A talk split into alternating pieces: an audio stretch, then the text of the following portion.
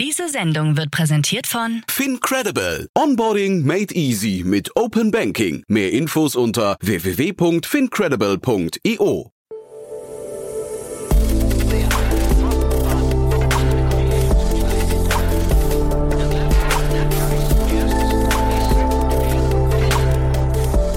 Startup Insider Daily. Herzlich willkommen zu Startup Insider Daily. Mein Name ist Jan Thomas und heute geht es hier mal wieder um Chemie. Bei uns zu Gast ist Christian Vollmann, den kennt ihr schon aus diesem Podcast. Der war schon öfters hier zu Gast, vor allem als Vorsitzender oder stellvertretender Vorsitzender vom Bundesverband Deutsche Startups. Heute ist er hier in der Rolle als Gründer und CEO von C1 Green Chemicals oder C1 abgekürzt. Und wir sprechen über den Produktionsprozess von grünem Methanol. Vielleicht habt ihr vor rund einem Jahr schon die Folge mit Christoph Zehe, dem Co-Founder von C1, gehört. Damals ging es um die Anfangstage, heute geht es um eine Finanzierungsrunde. Das Unternehmen ist scheinbar auf einem guten Weg und hat, hat sich ja wirklich, das wird Christian gleich erzählen, echt ein dickes Brett vorgenommen. Aber ich finde das mega spannend, muss ich sagen, vor allem, weil Christian als Seriengründer sich einem Thema gewidmet hat, wo er, ja, ich sag mal, auf den ersten Blick gar nicht so logisch hingehört, aber er erklärt das gleich sehr, sehr gut. Und ich finde, ich habe das hier an anderer Stelle auch schon öfters erwähnt, ist eine tolle Blaupause und sehr inspirierend, glaube ich, auch für andere Unternehmer, die vielleicht schon mal gegründet haben, jetzt was Neues suchen und dann drüber nachdenken, in welchem Bereich sie gründen könnten. Christian hat zudem, finde ich, eine ganze Menge an ehrlichen Punkten erwähnt, hat da tiefe Einblicke gegeben, auch in die Teamkultur, auch in das Produkt, welche Herausforderungen es da gibt an beiden Stellen. Also ich fand das ein super Gespräch, deswegen freut euch jetzt auf Christian Vollmann, den Gründer und CEO von C1. Werbung. Hi, hier ist Nina, Content Managerin bei Startup Insider. Suchst du deine nächste große berufliche Herausforderung? Dann melde dich bei uns. Wir suchen aktiv nach neuen Teammitgliedern, die Startup Insider zum führenden Informationsmedium der deutschsprachigen Startup-Szene machen wollen. Aktuell suchen wir Sales Manager, Customer Success Manager, Finanzmanager sowie Werkstudenten in den Bereichen Sales, Product und Content. Aber auch wenn keine passende Stelle dabei ist, melde dich trotzdem bei uns. Wir suchen immer nach leidenschaftlichen Menschen, die mit Startup Insider Großes bewegen wollen. Also, um mehr zu erfahren und dich zu bewerben, geh jetzt ganz einfach auf startupinsider.de/slash insider. Startup Insider Daily. Interview. Cool, ja, ich freue mich sehr. Christian Vollmann ist wieder hier von äh, C1 Green Chemicals, ja, oder Carbon One. Ja, hi Christian. Hi Jan. Ja, Carbon One ist eigentlich richtig, ne? Das ist der gängige Begriff bei euch. Ja, das ist ein bisschen kompliziert tatsächlich. Wir sagen eigentlich C1, ja? Ah, Oder C1. C1. Okay, Genau. C1, cool. Ähm, ich hatte ja mit dem Christoph C. hier schon mal ausführlich gesprochen äh, und ich referenziere immer auf euch, weil ihr so ein Dreamteam für mich seid, ähm, von zwei Welten, die ursprünglich erstmal nicht zusammenpassen auf den ersten Blick, nämlich quasi der, der Forschungswelt und, und, und vielleicht auch Deep Tech-Welt und dann dem Businessunternehmer. Ähm, wie, wie ist die äh, Allianz bis jetzt gelaufen? Du, also ähm, wir sind wir sind wirklich sehr komplementär. Ähm, fachlich äh, habe ich exzellente Mitgründer. Also wirklich jeder einzelne ist unheimlich gut in dem, was er macht. Ja, ähm, Marek, unser Erfinder in in der Chemie, äh, Christoph, der bei dir war im, in, der, in der Strategie und und Übersetzung der technologischen Vorteile in Geschäftsmodelle, äh, hat auch die Regulatorik super im Blick, äh, macht das Projektmanagement. Also äh, macht da einen Bombenjob und, und Ralf als Chemieingenieur äh, legt die Anlagen aus, äh, lässt die bauen und ähm, nimmt die dann in Betrieb und, und macht da auch wirklich äh, sehr, sehr gute Arbeit. Also ich bin sehr, sehr happy. Ja. Mhm. Und du hast ja wahrscheinlich, also zumindest von außen betrachtet, ein ganz gutes ähm, Zeitgefühl gehabt, ne? Weil also das Thema äh, konnte man ja vielleicht damals noch nicht wissen, dass das Thema so relevant wird. Vielleicht magst du mal kurz durchführen, äh, für die, die auch jetzt das Gespräch mit Christoph vielleicht nicht gehört hatten, äh, was ihr genau macht und äh, ja, wer, wer auch die Zielgruppe ist. Ja, genau. Also wir kommerzialisieren eine wirklich bahnbrechende Erfindung, die Marek per Computersimulation ähm, gemacht hat. Ja, ähm, und zwar hat er ein neues Katalysatorsystem erfunden, mit dem man Methanol herstellen kann. Das disruptiert eine 100 Jahre alte Technologie, die wir Deutschen, BASF, vor also genau 100 Jahren, 1923, äh, das erste Werk damit gebaut haben. Und dort ist es so, dass sich seitdem natürlich das Engineering extrem weiterentwickelt hat, aber die darunterliegende Chemie eigentlich relativ wenig. Ja? Ähm, das ist immer noch eine Oberflächenreaktion, wo ein Gas mit einem festen Katalysator reagiert und zu Methanol wird. Und wir erfinden es jetzt komplett neu und gehen quasi in eine flüssige Reaktion. Also quasi unser Katalysator ist gelöst in eine Flüssigkeit, in der wir das Gas auch lösen und dann wird die gesamte Flüssigkeit in diesem Reaktor zum Reaktionsvolumen und das hat unheimlich viele Vorteile. Das lässt sich viel besser kühlen. Das äh, skaliert dann dreidimensional und nicht mehr nur zweidimensional. Das ist viel flexibler ähm, und etc. pp. Also hat wirklich eine ganze Reihe von Vorteilen und ist dadurch sehr bahnbrechend. Und wir sind überzeugt, dass sich damit dann am Ende des Tages günstiger Methanol herstellen lässt und dass es unser Verfahren auch besser dafür geeignet ist, dass man eben nicht fossiles Methanol herstellt, also nicht mehr aus Gas oder Kohle, wie das heute passiert und auch sehr dreckiger Prozess ist, sondern aus überschüssiger Biomasse und langfristig auch aus CO2 und grünem Wasserstoff. Mhm. Und wenn wir das hinkriegen, dann können wir mit diesem grünen Methanol den Kohlenstoff eben im Kreis führen. Also wir haben dann echte Kreislaufwirtschaften, ähm, können damit Containerschiffe zum Beispiel antreiben als Treibstoff. Wir können aber auch damit äh, in der kohlenstoffbasierten Chemieproduktion quasi alles herstellen, was auf Kohlenstoff basiert. Also Plastik, Farben, Lacke, Dämmstoffe, Klebstoffe und so weiter und so fort. Mhm. Und das sind halt zwei riesengroße Industrien, die beide heute, Stand heute eigentlich nicht wissen, wie sie defossilisieren sollen. Und deswegen ist der Impact an der Stelle tatsächlich potenziell sehr, sehr groß. Es ist ja wahrscheinlich nicht falsch zu behaupten, dass das erstmal grundsätzlich nicht dein Home-Turf ist. Ne? Also wahrscheinlich, ähm, äh, als du dann von, ich weiß nicht, äh, skalierenden Dimensionen gehört hast, nicht zwei, sondern dreifach und so weiter, war ja wahrscheinlich für dich auch Neuland. Ne? Ähm, wie, wie war denn jetzt so dein, weil das ist ja, glaube ich, sehr spannend, auch für andere Unternehmer, die jetzt, äh, ich weiß nicht, vielleicht schon mal gegründet haben, jetzt was Neues suchen. Wie nähert man sich denn so einem Thema? Wie, wie war denn da dein Entscheidungsprozess? Genau, also das ähm, ist absolut nicht mein Home Turf. Ich bin kein äh, Chemiker. Ich war auch nicht wirklich äh, eine große Leuchte in Chemie an der Schule, ähm, muss ich zugeben. Ähm, hätte damals auch nicht gedacht, dass es so, so relevant wird für mich. Da hätte ich vielleicht besser aufgepasst, ja. Ähm, aber ich so, sag mal so, ich, ich komme halt von der Impact-Seite, ja. Und ähm, da ist es äh, so, dass ich mir eben überlegt habe, also für mich ist es tatsächlich so, dass ist äh, die größte Herausforderung, vor der wir stehen. Und ähm, ich wollte unbedingt überlegen, wie kann ich beitragen zu, zu, einer Lösung. Und da ist mir tatsächlich, sage ich mal, nicht viel mehr eingefallen, als zu sagen, okay. ich selber kann da relativ wenig machen, sondern äh, ich kann quasi einem wissenschaftlichen Team helfen, die Innovationen besser zu vermarkten, daraus eine Firma zu machen, dafür Geld einzusammeln, die zu skalieren, dann eine Organisation drumherum zu bauen, das auch die Geschichte zu erzählen, Investoren zu überzeugen, etc. Also die klassischen CEO-Aufgaben. Und ich glaube, mhm. das ist auch das, was es braucht. Also wenn du, wenn du guckst, wir in Deutschland haben in den, in den, sag ich mal, Anfang des letzten Jahrhunderts, ja, in den Golden Twenties und so weiter, haben wir wirklich alles erfunden, was, was so relevant war, ja. Also wir haben, wir waren die Apotheke der Welt, ne? wir haben Aspirin erfunden, Bayer etc., äh, auch andere Arzneimittel, Impfungen etc. Wir haben die gesamten Chemieprozesse, die großskalig heute im Einsatz sind, haben alle wir erfunden. Ja? Haber Bosch ist das Verfahren zur Ammoniakherstellung, daraus, darauf basiert der Kunstdünger. Nur wegen dieser Erfindung können heute acht Milliarden Menschen auf dieser Welt überhaupt leben. Mhm. Äh, ohne, ohne Kunstdünger wäre das überhaupt nicht möglich. Das ist eine deutsche Erfindung.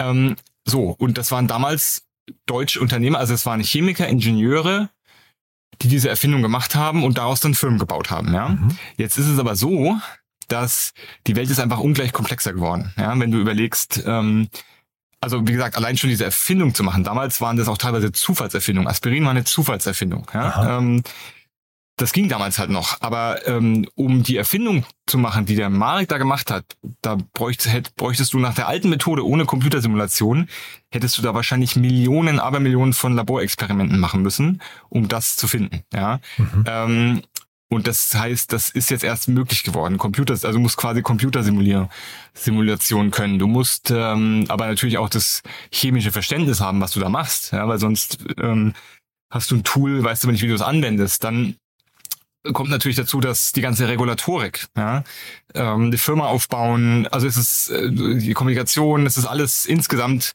komplexer geworden. Das heißt, ich glaube, man kann einfach nicht mehr erwarten, dass wie damals ein Genie das alles alleine kann, sondern ich glaube, in unserer hochkomplexen Welt heute brauchen wir halt Teams, die zusammenkommen mhm. und wo dann jeder sein, seine spezielle Fähigkeit mit einbringt. Ja, ja ich finde das, wie gesagt, auch total spannend bei euch. Also das Setup ist wirklich, ähm, sag mal, sieht man eben nicht alle Tage, aber jetzt so, wenn ich mir deinen Lebenslauf so angucke und deine Expertise, hätte ich jetzt gedacht, also jetzt, und das meine ich jetzt gar nicht despektierlich dem Mario Kohle gegenüber, aber sowas wie Klima oder 1,5 Grad oder ja auch der Markus Gillis mit seiner äh, Klima-App oder so, das sind, oder vielleicht auch Tomorrow, ne, die dann irgendwie dann das, das Impact-Thema so quasi im, also als Argument im Backend mit drin haben, ähm, hätte ich eigentlich eher, eher gedacht, dass das Themen sind, die zu dir passen. Ne? Deswegen frage ich jetzt gerade, also wie nähert man sich denn wirklich diesem hochkomplexen Thema und wie kann man überhaupt auch entscheiden und evaluieren, ob das ja überhaupt Hand und Fuß hat?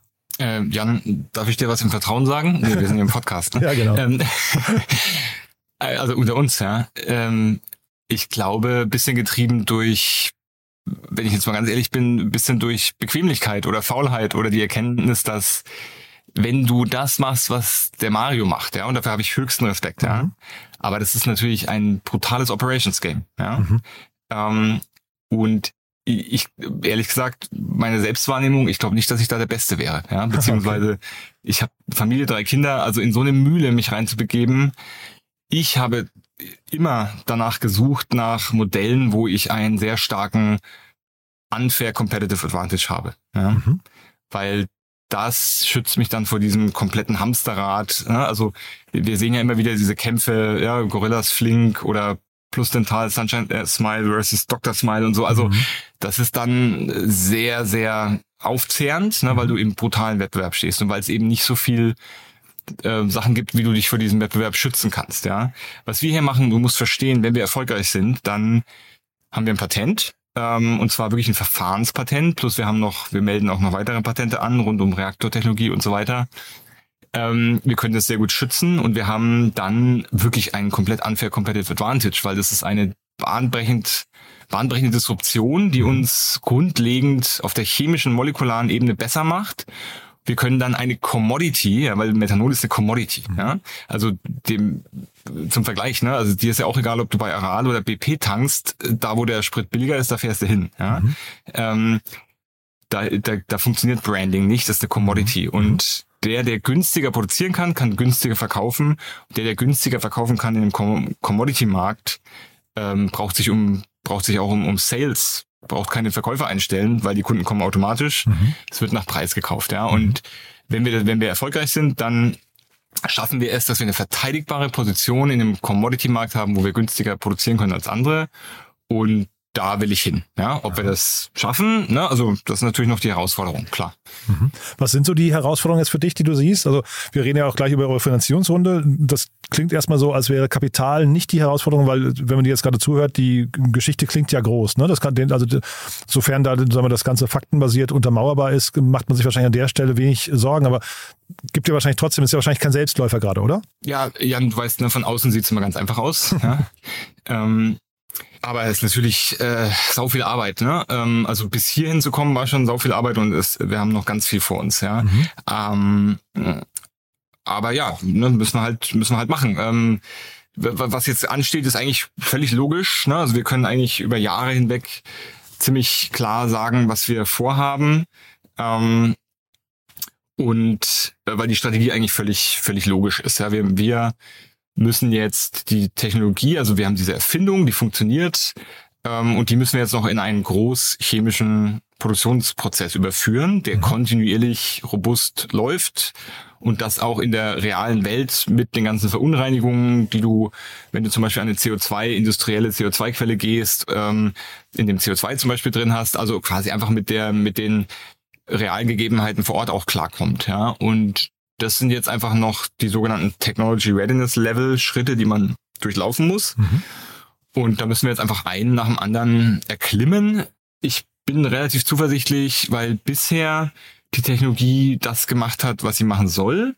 Punkt eins. Punkt zwei, weil bisher immer wenn immer wenn ähm, Marek seine Technologie angeworfen hat, um um Sachen zu simulieren, ja, ähm, wie zum Beispiel wie können wir äh, den Katalysator einfacher, kostengünstiger, skalierbarer äh, herstellen.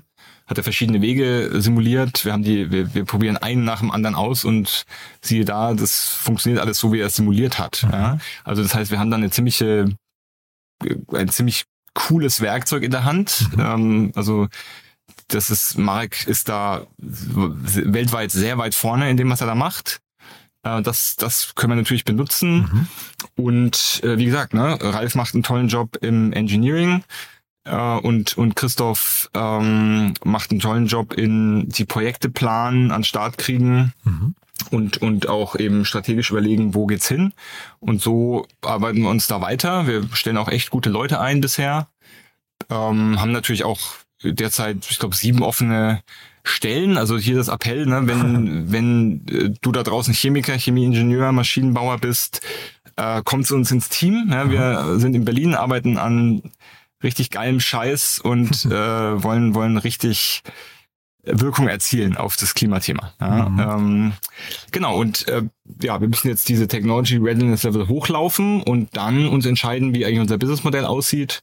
Ach, das gibt's ähm, doch gar nicht. Äh, ich dachte, das wäre dann quasi so inhärent, dass man aber schon, wenn man den Markt kennt, eigentlich auch schon weiß, wie man sich diesem Markt nähern möchte, ne? Ja, also wir haben wir haben da eine starke Präferenz und auch eine, schon eine starke Meinung, aber mhm. final müssen wir es jetzt noch nicht entscheiden. Deswegen können wir es noch offen lassen. Aber ich bin mir ziemlich sicher, dass wir Technologieanbieter werden, dass wir dann quasi äh, lizenzieren mhm. und äh, eventuell noch Katalysator verkaufen ja, und dann ähm, mit dem Geld auch wieder zurück ans Reißbrett können und uns andere chemische Prozesse angucken können. Mhm. Weil da gibt's nämlich, ehrlich gesagt, noch sehr viel neu zu erfinden. Weil, wie gesagt, all die, ganz viele Prozesse sind über 100 Jahre alt. Aha und ähm, schreien eigentlich danach, dass man die neu erfindet. Und kann man da, das ist ja natürlich jetzt mal spannend, so deine bisherige Welt, kann man dann quasi in, in dieser äh, alt äh, eingebrachten Welt hier irgendwie, kann man da auch äh, Prozesse der oder, oder Geschäftsmodelle der Startup-Szene überstülpen? Also keine Ahnung, Subscription-Modelle, sind das Dinge, die man da sich vorstellen kann? Oder würdest du sagen, da musst du eher nach den Spielregeln der alten Welt spielen?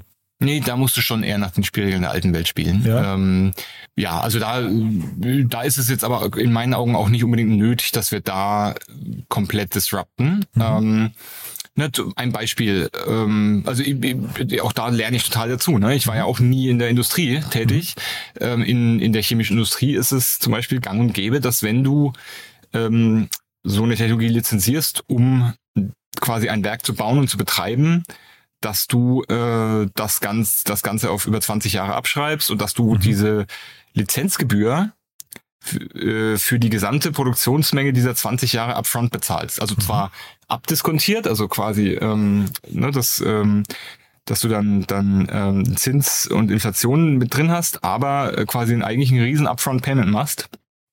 Äh, was natürlich, also als ich das gelernt habe, dachte ich erstmal, das ist ja geil. Also okay. ähm, das, das ist ja mega, mega Free Cash am Anfang, ja. ja. und damit kann ich dann ja mega cool ähm, investieren. Ja, der, mhm. der Haken an der Sache ist natürlich, dass so eine Lizenz kriegst du natürlich erst, wenn du wirklich bewiesen hast, dass es funktioniert. Ja? Mhm. Also das entweder musst du eine Garantie abgeben, dass mhm. es 20 Jahre läuft, oder du hast es äh, in eigenen Demoanlagen äh, mindestens zwei, wenn nicht dreimal bewiesen, dass es stabil jahrelang funktioniert. Ne? Das ist mhm. natürlich ein bisschen ein Haken an der Sache. Aber mhm. wenn man das mal geschafft hat, dann müssen wir da, glaube ich, nicht den, das Rad neu erfinden, weil damit, was da etabliert ist an Geschäftsmodellen, können wir eigentlich super arbeiten. Jetzt hast du gesagt, Technology Readiness Level, das, das ist quasi der nächste Schritt. Ähm, ihr gleichzeitig denkt ihr aber, hört man ja raus, global. Ähm, wann könnt ihr denn skalieren und in welcher Geschwindigkeit könnt ihr auch skalieren? Genau, das, also wie gesagt, das ist ja die Idee, dass dann gar nicht wir skalieren müssten, sondern möglichst viele äh, Firmen, die das auch schon viel länger machen als wir und im Zweifel vielleicht sogar auch viel besser können als Aber wir. die Katalysatoren also, kommen von euch, oder habe ich das gerade falsch genau, verstanden? Genau, richtig. Ne? Also genau. äh, sowohl die Reaktortechnologie ähm, würde von uns kommen, als auch der Katalysator und mhm. natürlich dann eben die Lizenz. Mhm. Äh, das Ganze ist ja von uns patentgeschützt, das eben verwenden zu dürfen. Ne? Mhm. Ähm, Genau, und bauen und betreiben würden dann aber andere Firmen, ja. Verstehe. Und auch, äh, genau, und das, wenn du natürlich dann intelligent lizenzierst, auch da kann ich natürlich noch nicht sagen, wie wir das dann machen werden, aber na, es gibt verschiedenste Wege, wie du intelligent lizenzieren kannst, so dass du eben möglichst viele Marktteilnehmer dazu kriegst, Anlagen nach dieser Technologie zu bauen. Mhm.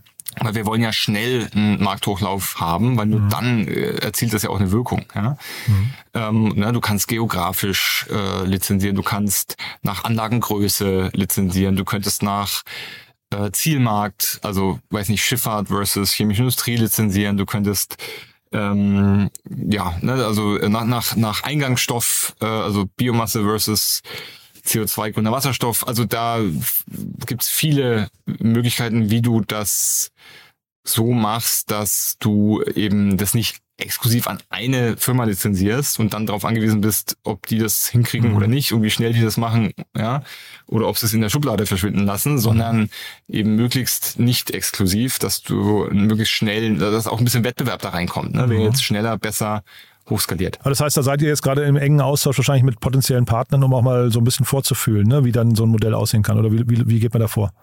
Ja, genau. Also das, ähm, soweit sind wir ehrlich gesagt noch gar nicht. Also wir mhm. machen uns natürlich diese Gedanken, weil wir natürlich äh, unser, unser Business Planning und so weiter in die Zukunft äh, darauf aufbauen. Das heißt, wir mhm. haben dann schon einen sehr detaillierten Plan. Wir haben auch schon mit Leuten gesprochen. Ähm, wir, ähm, genau, wir, wir, wir bereiten das alles vor.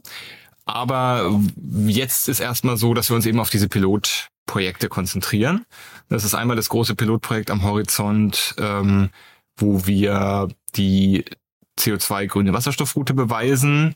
Parallel arbeiten wir uns in das Biomasse-Thema ein. Das Biomasse-Thema ist einfach deutlich ja, komplexer, weil da gibt es verschiedene Technologien, wie du aus Biomasse das grüne Synthesegas gewonnen bekommst, das wir eben als Eingangsstoff für unseren Prozess brauchen. Mhm. Das ist einmal quasi Biomassevergasungsprozesse. Also wir reden da nicht von Vergärung, das ist nicht der klassische Biogasprozess, weil das ist ein Vergärungsprozess, ähm, sondern wir reden von Biomassevergasung. Da gibt es verschiedene Technologien, verschiedene Anbieter. Und es gibt eben auch noch die Biomassepyrolyse.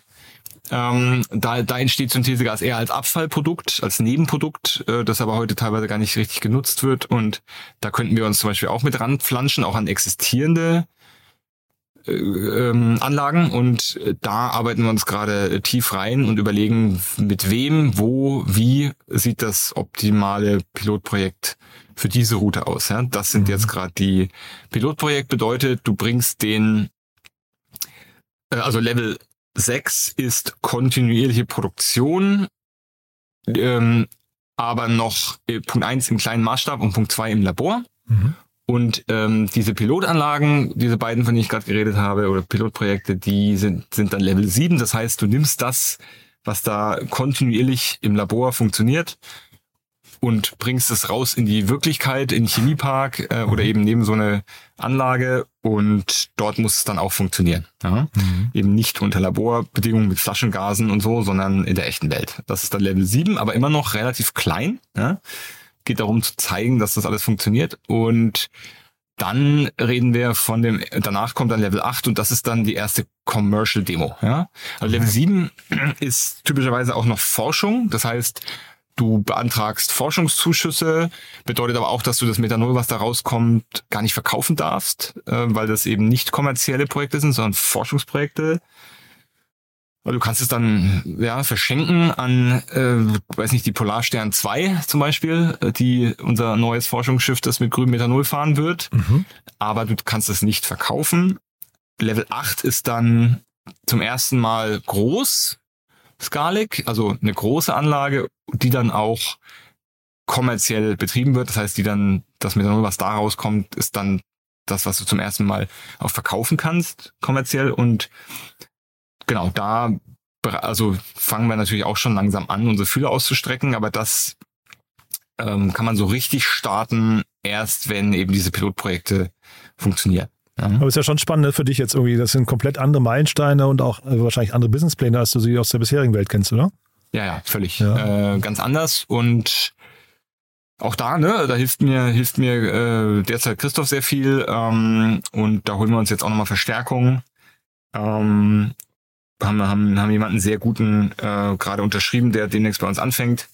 Kann ich, kann ich noch nicht viel dazu sagen, aber das mhm. ähm, genau, da ist einfach konsequent, da wo man selber nicht so stark ist, da muss man Leute einstellen, die am Ende besser als man selber sind. Ja, das ist wirklich das. Das gilt ja, glaube ich, für Startups auch immer. Ne? Also das ja. ist ja, glaube ich, die, die alte Lehre. Ne? Äh, du jetzt einmal ganz kurz nochmal, weil du ja eben auch über Forschung gesprochen hast, hast vorhin auch über eure Simulationen äh, gesprochen. Äh, ist es denn falsch zu, äh, anzunehmen, dass in der Zukunft Forschung generell irgendwie nochmal so ähm, ein, ein, Angriffsfeld wird, weil ja jetzt Quantentechnologie kommt, KI auf dem Vormarsch ist, das, das müsste ja eigentlich in diesen ganzen Forschungs- und Entwicklungsbereich auch reinspielen, oder? Ja, absolut. Also wie gesagt, diese Erfindung, die wir jetzt kommerzialisieren, die wäre ohne Quanten chemische Simulationen eigentlich, ja, in meinen Augen so gut wie nicht, also nicht, nicht möglich gewesen. Ja. Das heißt, das ist ja auch bei, in der Wirkstoffforschung, in der Pharmaindustrie, ist eigentlich ganz ähnliche Technologie, ehrlich mhm. gesagt, ja, und ähm, auch da gibt's ja wirklich eben Quantensprünge, ja, sage ich mal, mhm. ähm, aufgrund dieser Technologie. Das heißt, die Innovationsgeschwindigkeit erhöht sich da massiv. Und das wird dann natürlich nochmal beschleunigt, wenn wir, wenn wir irgendwann mal funktionierende Quantencomputer haben. Ja, dann kann ich da einfach ähm, ja nochmal äh, einen nächsten Quantensprung machen.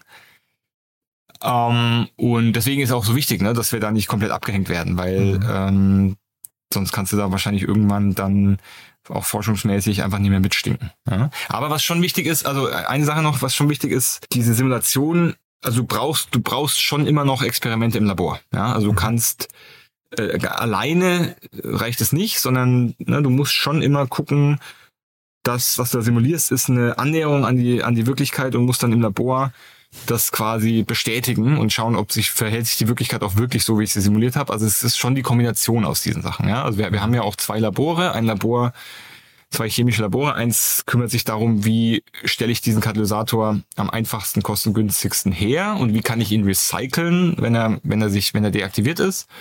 Und das andere beschäftigt sich mit der Reaktion selber. Wie kann ich die Reaktion robuster machen, langlebiger machen, schneller machen, effizienter machen etc. Also wie kann ich die optimieren? Und ähm, da betreiben wir zwei Labore, äh, ist wirklich sehr aufwendig in der Ausstattung, auch die Gase und so, ähm, ne, musst du mit Schutzgasen, die gar nicht so günstig sind. Also das sind auch wirklich Kosten, aber das, das braucht es. Ohne Labor mhm. funktioniert es auch nicht. Dass dieser Chemiebereich insgesamt ein bisschen anders funktioniert als ähm, die Startup-Szene, sieht man auch daran, ihr habt jetzt eine Finanzierungsrunde ähm, announced, bei der ein Stratege relativ früh reingegangen ist. Ne? Das macht man in der Startup-Szene, versucht man das ja auch eher zu vermeiden. Warum passt das hier? Ja, weil ähm, man muss immer sehr genau hingucken. Was heißt denn Stratege? Ja, ähm, die in der in der Startup-Szene, also ich habe ich habe auch immer Stratege habe ich mal verstanden, ja, das bedeutet, das ist jemand, der diese Firma äh, eigentlich besitzen will und mhm. kaufen will. Ja. Mhm. ja, oder der auch den Zugang für andere ähm, strategische Partner vielleicht dann verhindert, ne? Ja, genau. Ja, genau, aber indem er sie irgendwie kontrollieren will, die mhm. Firma. Ne? Ähm, genau. Und ähm, und jetzt hier ist es, ist es eben anders gelagert. Ne? Also ähm, Maersk als Containerreederei äh, hat kein Interesse dran, ähm, uns zu kontrollieren und zu besitzen, sondern ähm, für, die, das, für die haben ein strategisches Interesse, weil sie diesen, dieses grüne Methanol wirklich händeringend brauchen. Ja? Mhm. Die haben ja schon 19 Schiffe bestellt, die damit fahren sollen und wollen noch viel mehr bestellen. Und sie wissen, dass auch die Regulatorik kommt jetzt, also das Schifffahrt wird Teil von EU ETS. Da geht, da steigt auch der, der CO2-Preis nach und nach. Also das, was sie bisher machen, wird einfach teurer. Mhm. Ja, und die, und das ist ja auch richtig so. Ne? Das ist ja, äh, das muss ja die Lösung sein, dass wir die Externalität CO2 da endlich ein Preisschild dran machen. Mhm. Und ähm, erst dann kann der Markt ja auch rational das einpreisen und, und entsprechend reagieren. Ja, vorher kann der gar nicht. Also das, äh, wir schimpfen dann auf Marktversagen, der Markt kann ja gar nicht äh, eine Externalität berücksichtigen, die nichts kostet. Ja? Mhm. Ähm, und deswegen ist es auch so wichtig und richtig. Und das heißt, sie wissen, dass das, was sie jetzt machen, auch, auch teurer wird. Ja? Und ähm, dass sie sich bewegen müssen. Und haben ja dann dieses Center for Carbon Zero Shipping oder so ähnlich äh, gegründet. Und da vier Jahre, glaube ich, geforscht und am Ende kam raus, ja, wenn wir jetzt anfangen wollen, ja, und jetzt die nächsten 15 Jahre konkret ähm, ist es halt grünes Methanol, weil die anderen Sachen sind einfach noch äh, zu weit am Horizont, was, mhm. äh, was die Technologie-Readiness angeht. Und so, jetzt äh, haben, hat man auf diese Strategie gesetzt und jetzt muss man natürlich auch sicherstellen, dass, dass man an das Zeug rankommt, weil das wird jetzt nämlich der Bottleneck, ja, der mhm. Supply davon. Mhm. Ähm, genau, und ähm, das heißt, wen wir uns jetzt gerade an Bord geholt haben, ohne irgendwelche speziellen Rechte oder irgendwas, ist einer, unser, einer der potenziell größten Abnehmer, ja, also quasi unseren größten Kunden. Ja. Und ähm, genau, das macht in unseren Augen auf jeden Fall Sinn, das zu tun. Ja. Mhm. Weil eben Maersk da auch wirklich bewiesen hat, dass sie da als Pionier vorangehen und da auch das nicht nur erzählen und das nicht nur irgendeine Greenwashing Geschichte ist, sondern dass da eben sie auch Investment äh, dementsprechend investieren, ne? weil diese mhm. 19 Schiffe, ich weiß nicht genau, was die gekostet haben, aber ich glaube über zwei Milliarden Euro. okay. Ähm, naja, so ein Containerschiff äh, mhm. kostet ein paar Mark. Ja? Mhm. Ähm, und genau, also das heißt, da, da ist halt auch, äh, das ist nicht nur bla bla, sondern die machen das wirklich, ne? Und das ist credible und äh, die waren auch die ersten. In, in der Industrie, das muss ich auch immer betonen, die in der, die eine sehr kon äh, konservative Industrie ist und die in der Vergangenheit eigentlich alle diesen First Mover Disadvantage gefürchtet haben. Mhm. Der, der zuerst auf irgendwas Neues setzt, der macht all die Fehler damit, ja, zahlt all das Lehrgeld und der intelligente Second Mover kann sich das schön angucken, ähm, den, den Wettbewerber schön in jedes Fettnäpfchen treten lassen und dann alle Learnings mit abstauben und, und es quasi sich viel Geld sparen. Ja? Das heißt, keiner wollte der Erste sein und, und da äh, finde ich schon, muss man Maersk auch sagen, Hut ab, ja, dass die sagen, nee, wir gehen ja jetzt mal voran.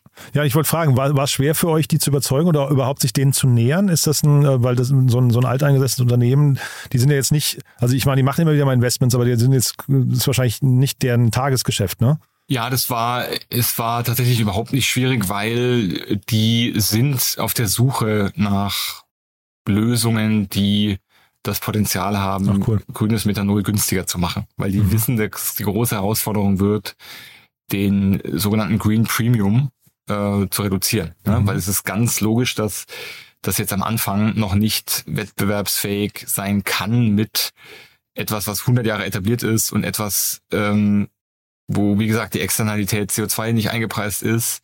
Na, und du weißt, eines der großen Probleme oder, oder, oder warum dieses Problem so schwierig ist zu lösen, ist, weil eben Öl und Gas so billig sind. Ja? Mhm. Es ist einfach zu billig. Mhm. Ja. Und ähm, ja, und deswegen ähm, sind die Händeringend auf der Suche genau nach solchen Lösungen, wo sie das Potenzial drin sehen. Und sie haben auch die Leute in ihrem Dekarbonisierungsteam, äh, die kommen wirklich aus der äh, Industrie, ähm, die sehr viel Erfahrung hat mit Methanolsynthese und die haben sich das angeguckt und haben verstanden, dass äh, wir wirklich mehrere Vorteile haben, die, äh, wenn dann am Ende alles funktioniert, will ich immer noch äh, dazu fügen, ähm, dann, dann hat es das Potenzial, dass wir den, den Preis da wirklich gesenkt bekommen. Super.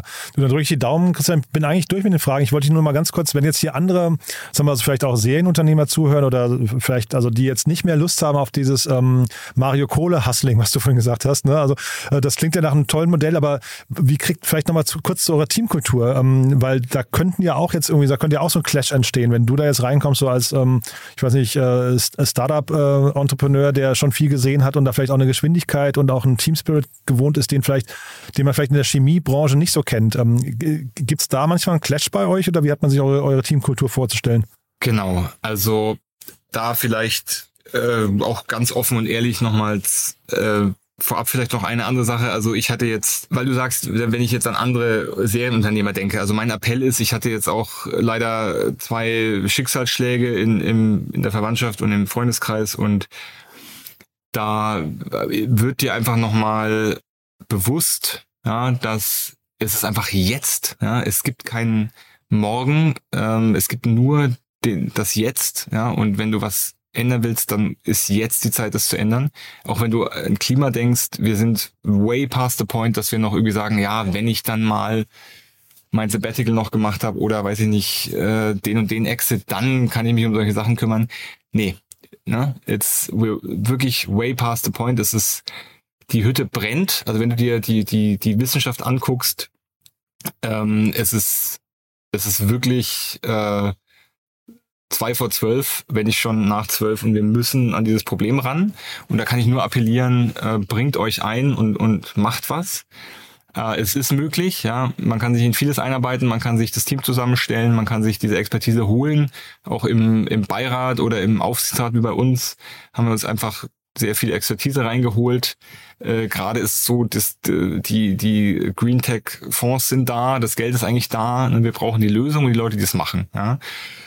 Und nochmal, wenn du, wenn du als Seriengründer nochmal ein Startup gründest, ja, dann it better be relevant in meinen Augen, mhm. weil ähm, unsere Lebenszeit ist begrenzt und ähm, ja, Das ist so in meinen Augen. Ähm, und der Punkt Team, klar.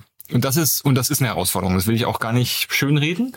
Es ist, äh, man spricht nicht immer die gleiche Sprache. Man muss wirklich Zeit investieren in, man muss zuhören, man muss äh, vermitteln.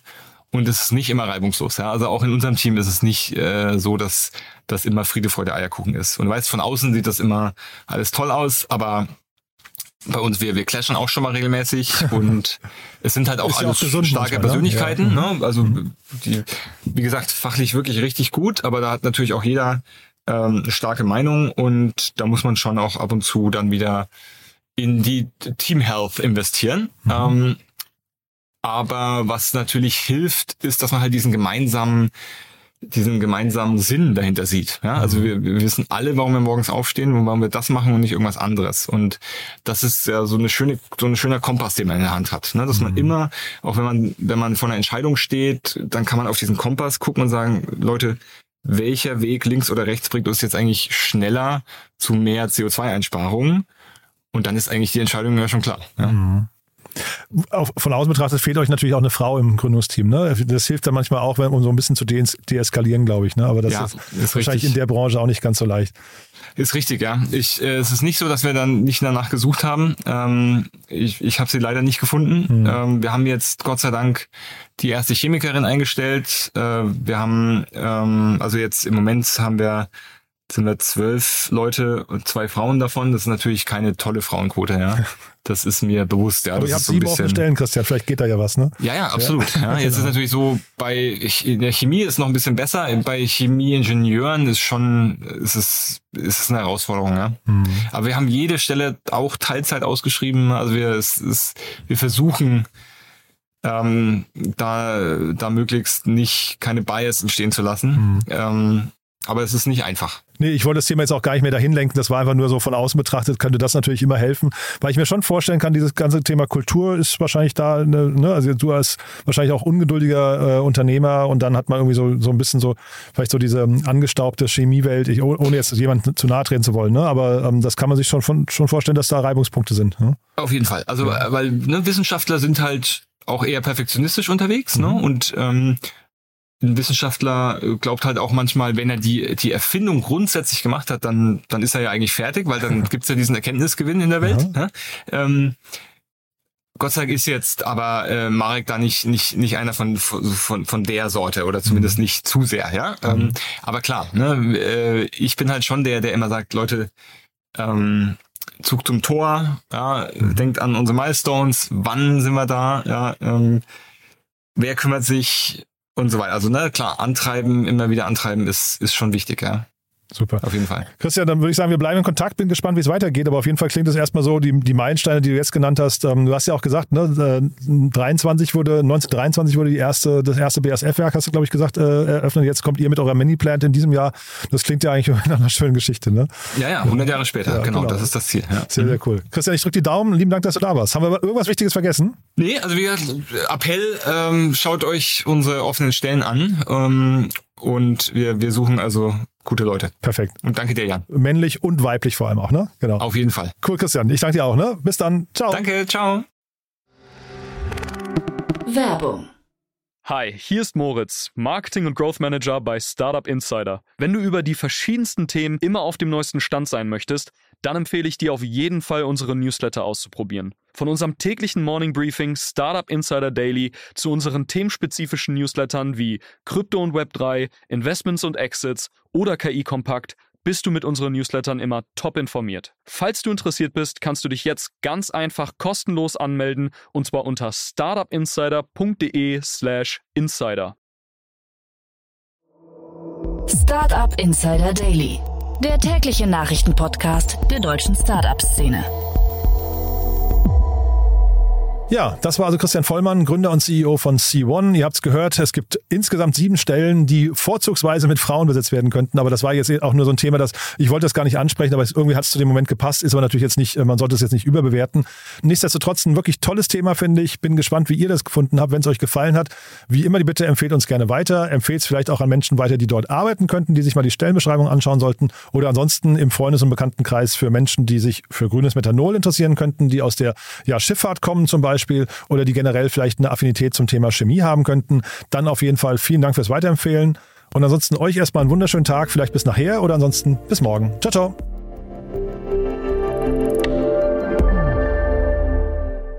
Diese Sendung wurde präsentiert von Fincredible. Onboarding made easy mit Open Banking. Mehr Infos unter www.fincredible.io.